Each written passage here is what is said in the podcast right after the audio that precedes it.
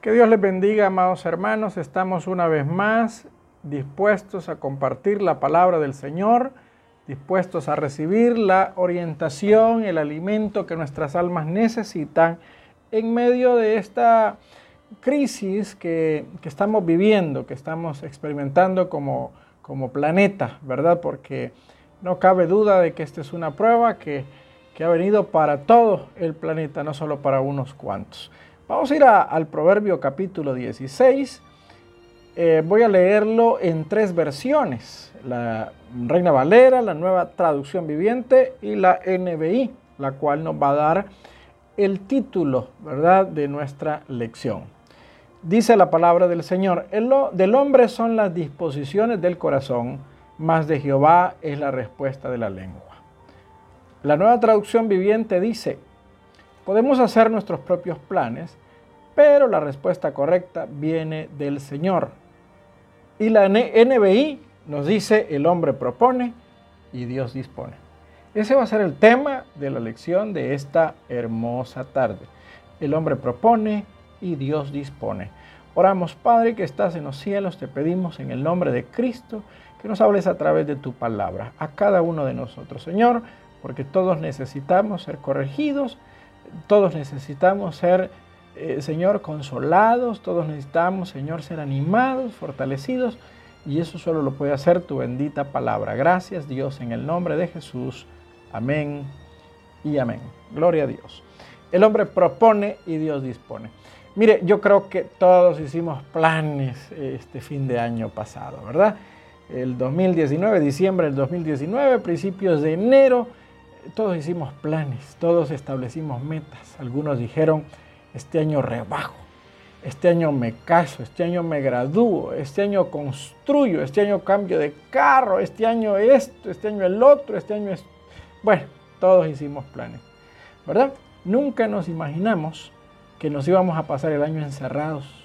Nunca nos imaginamos que el año lo íbamos a pasar en nuestras casas, luchando por la vida, más que por las metas.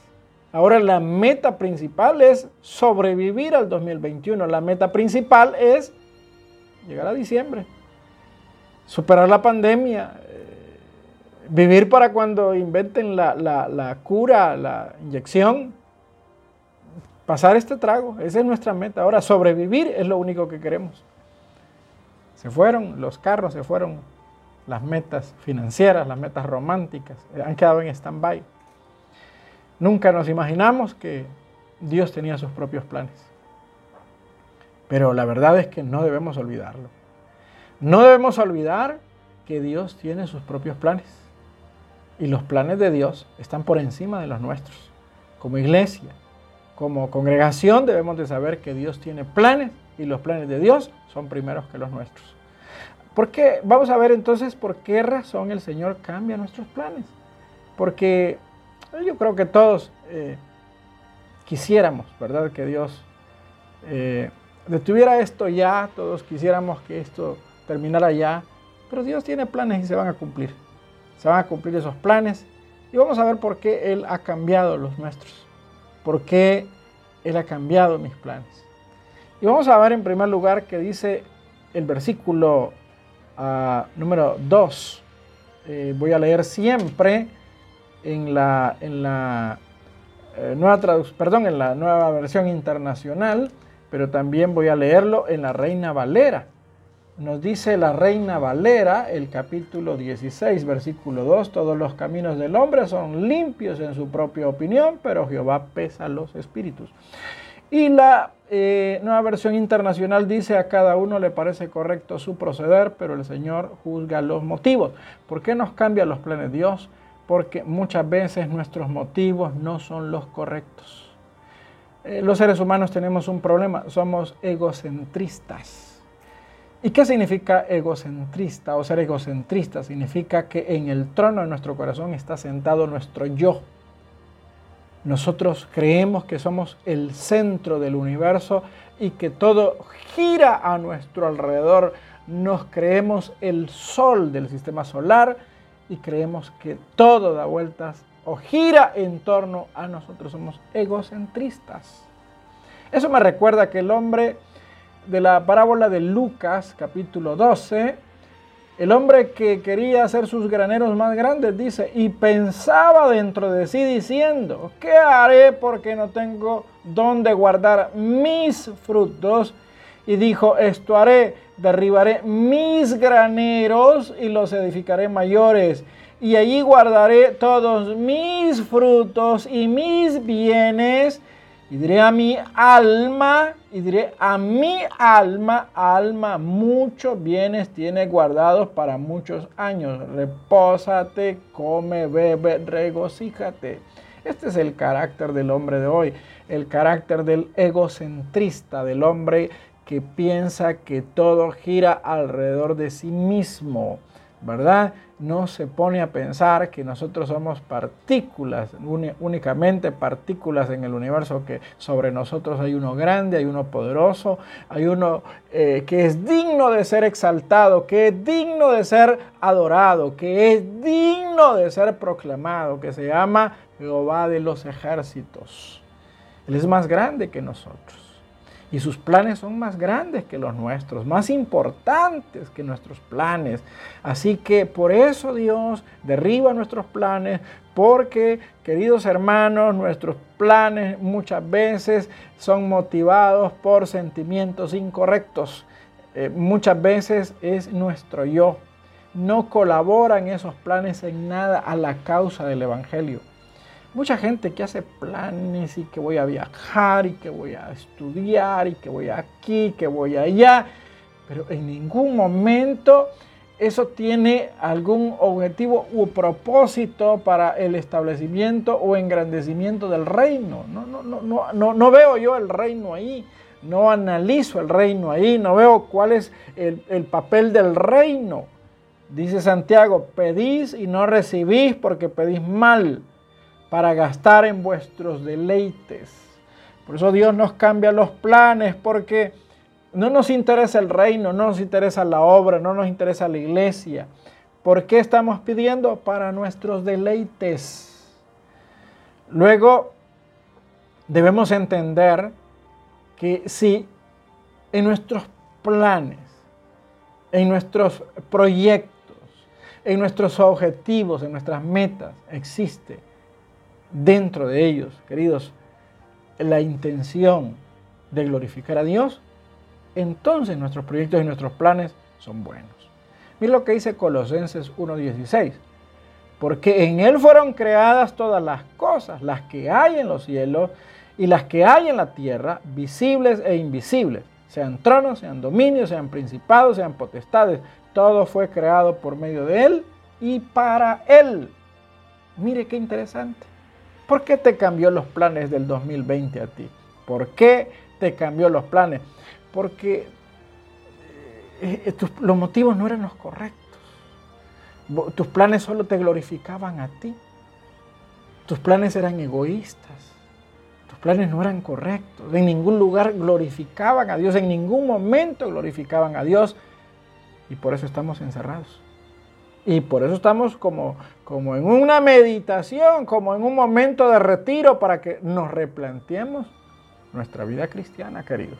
Replanteémonos la vida cristiana que estamos llevando. Replanteémonos, por favor, la vida cristiana que estamos llevando. Número 2. Versículo 3 dice, encomienda a Jehová tus obras y tus pensamientos serán prosperados. Eh, la NBI dice, pon en manos del Señor todas tus obras y tus proyectos se cumplirán. Primero, eh, eh, es pues que nuestros motivos no son los correctos. Segundo, porque no estamos dependiendo de Dios, no estamos confiando en Dios. Nos creemos autosuficientes, ¿verdad?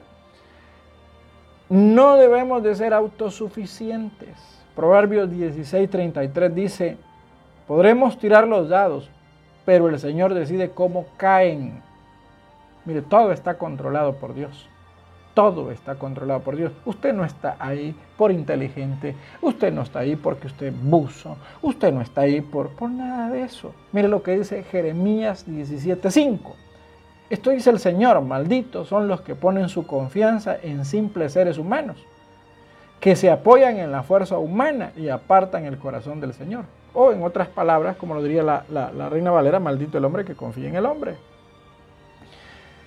Entonces creemos que la vida la tenemos resuelta porque, porque, porque soy bonita, porque soy bonito, porque tengo un chero, porque tengo una chera, porque las puedo con fulano. Y esto viene Dios y dice, no te das cuenta de que no es el cuello, que no, no, son, no, no son tus relaciones, no es tu aspecto no es tu personalidad, no es porque vos sos una persona especial, es porque yo soy bueno, porque soy misericordioso, que estás donde estás y tenés lo que tenés. Jeremías 17:7 dice, pero benditos son los que confían en el Señor y han hecho que el Señor sea su esperanza y confianza. Estoy leyendo la nueva traducción viviente. Benditos son los que confían en el Señor. Entonces, Dios te cambia los planes porque quiere que aprendas a confiar en Él. Número 3. Dice el versículo 4. Voy a leer primero la Reina Valera y después voy a leer la, la NBI. Dice, todas las cosas ha hecho Jehová para sí mismo y aún el impío para el día malo. Toda obra del Señor tiene un propósito hasta el malvado fue hecho para el día del desastre. O sea, la tercera razón por la que Dios nos cambia nuestros planes es porque los planes de Dios son mejores que los nuestros. Oí bien, los planes de Dios son mejores que los nuestros. Porque dice acá, toda obra del Señor tiene un propósito.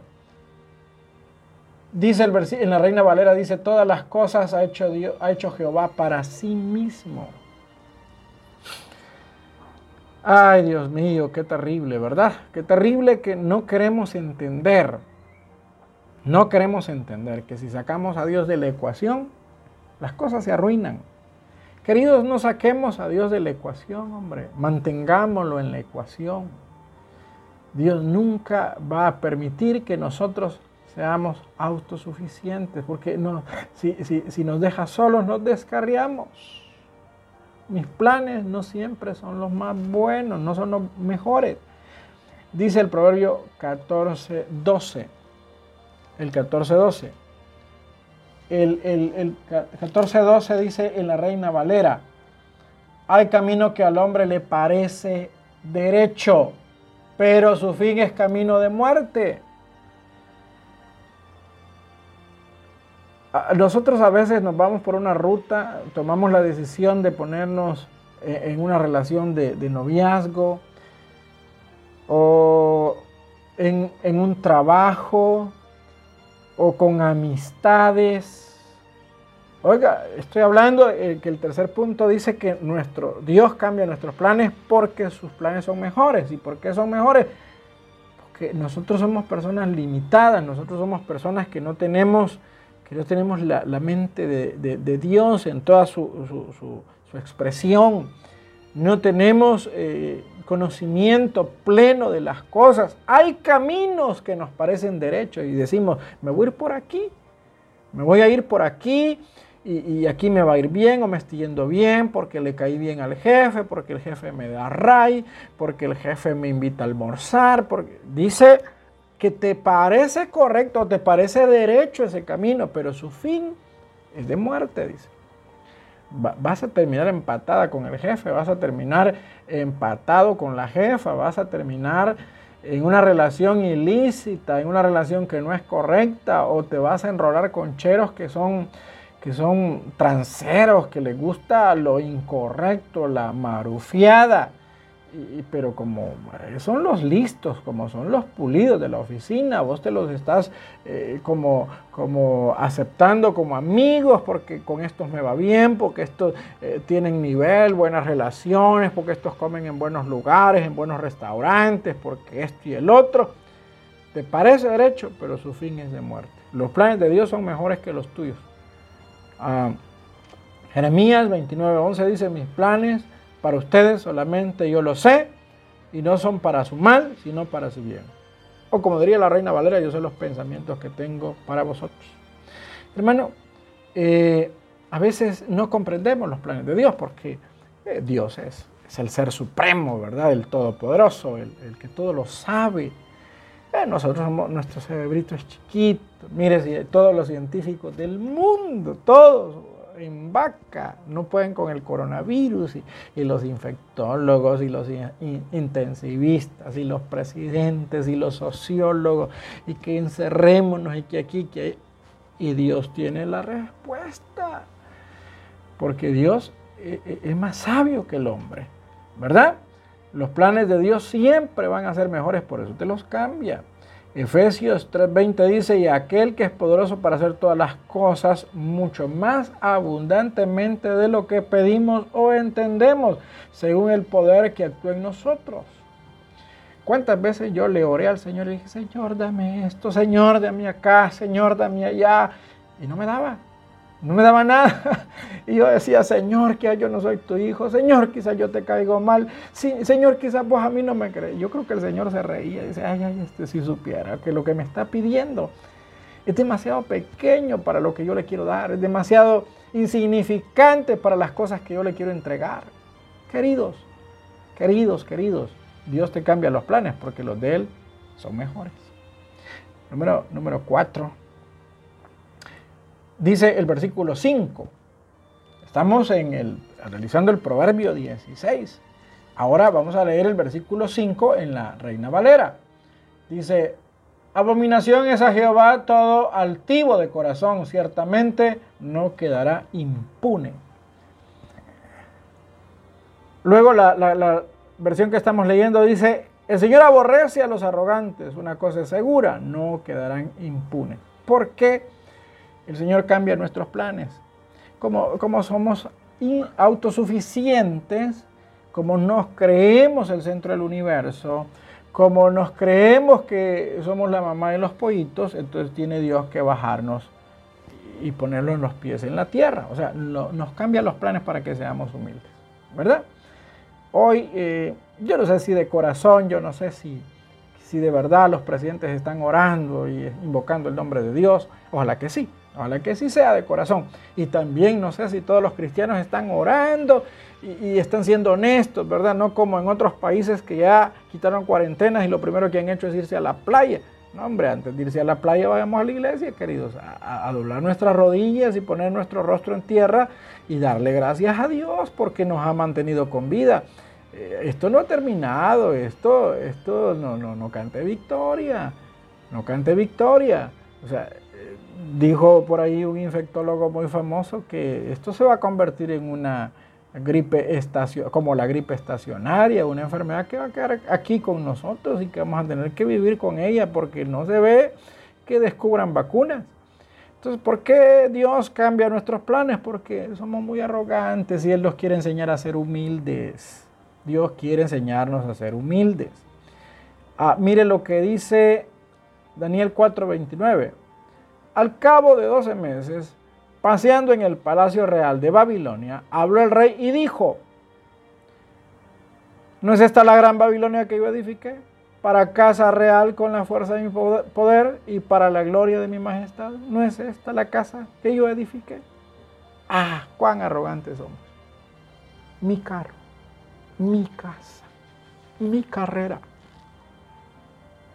mi esposa, mi esposo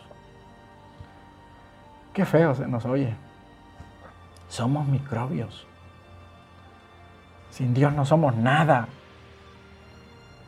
Tenemos que cambiar nuestro vocabulario, tenemos que cambiar nuestro lenguaje, pero primero tenemos que cambiarnos el cassette. El cassette de que si algo en esta vida tenemos, es gracias a la misericordia de Dios. Por Él estamos donde estamos. Yo le digo a veces a los hipotes, le digo yo, si por la misericordia de Dios no caminamos para atrás. Por la misericordia de Dios. Dios es bueno y no debemos olvidarlo, no debemos eh, sacarlo de nuestra mente. No debemos de ser como Nabucodonosor, que por eso fue reducido a bestia, a animal. Pastaba como, como las vacas. Le crecieron las uñas y el pelo y andaba comiendo zacate por orgulloso, por arrogante.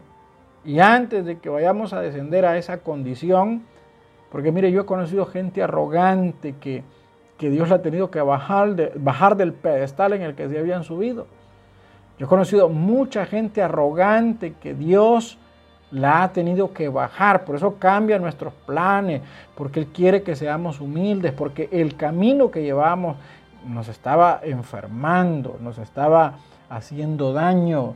Ahora que no podemos salir, que no podemos gastar, que no recibimos los montones de dinero, que no hay...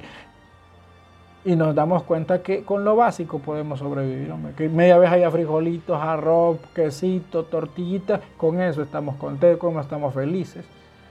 No hay tales de, que voy a ir a Bershka, voy a ir a Sara, voy a ir a, la Gran Vía, voy a comprarme una camisa de Mark. ¿Para qué? ¿Sí, ¿Para qué? Si lo que necesitamos son frijoles, o lo que necesitamos es queso, crema, verduras, limón. Lo que necesitamos es que no nos pegues a cochinada. no necesitamos otra cosa. Dios quiere que, no quiere, Dios no quiere que seamos gente hedonista. Primera Timoteo 6.8 dice, así que teniendo sustento y abrigo, estemos contentos con eso.